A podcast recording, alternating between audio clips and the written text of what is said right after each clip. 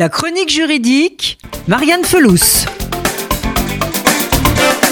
Dans la deuxième édition de son état des lieux du sexisme en France, le Haut Conseil de l'égalité épingle, entre autres, la représentation caricaturale des femmes et les stéréotypes genrés dans les émissions de divertissement.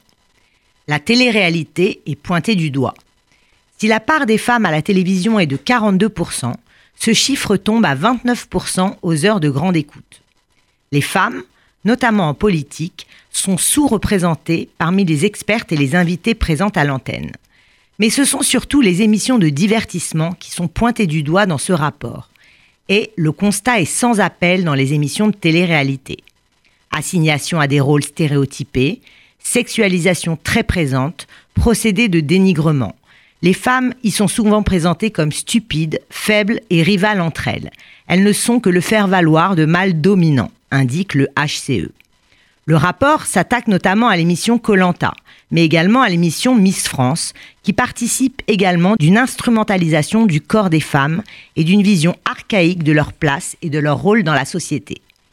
Des recommandations sont donc formulées pour, lutter contre le sexisme dans ces émissions, et notamment en faveur d'un renforcement du rôle du CSA en matière de lutte contre le sexisme dans les programmes audiovisuels. Autre constat du HCE, la prévalence du sexisme demeure très importante dans le monde du travail. Selon ce rapport, 80% des femmes considèrent qu'elles sont régulièrement confrontées à des décisions ou des attitudes sexistes dans le cadre de leur travail, mais également dans les universités ou les grandes écoles. Enfin, selon le HCE, le monde politique reste un bastion du sexisme et fonctionne comme une chasse gardée des hommes. Malgré l'avancée remarquable des lois de parité, le pouvoir reste très majoritairement masculin, rappelle le HCE. Il y a donc encore beaucoup de travail pour faire reculer le sexisme dans le monde de l'entreprise, dans celui des médias et dans le milieu politique. Il est prévu notamment la création d'une journée nationale de lutte contre le sexisme ou l'instauration d'une peine d'inéligibilité pour un élu condamné pour des violences sexistes et sexuelles.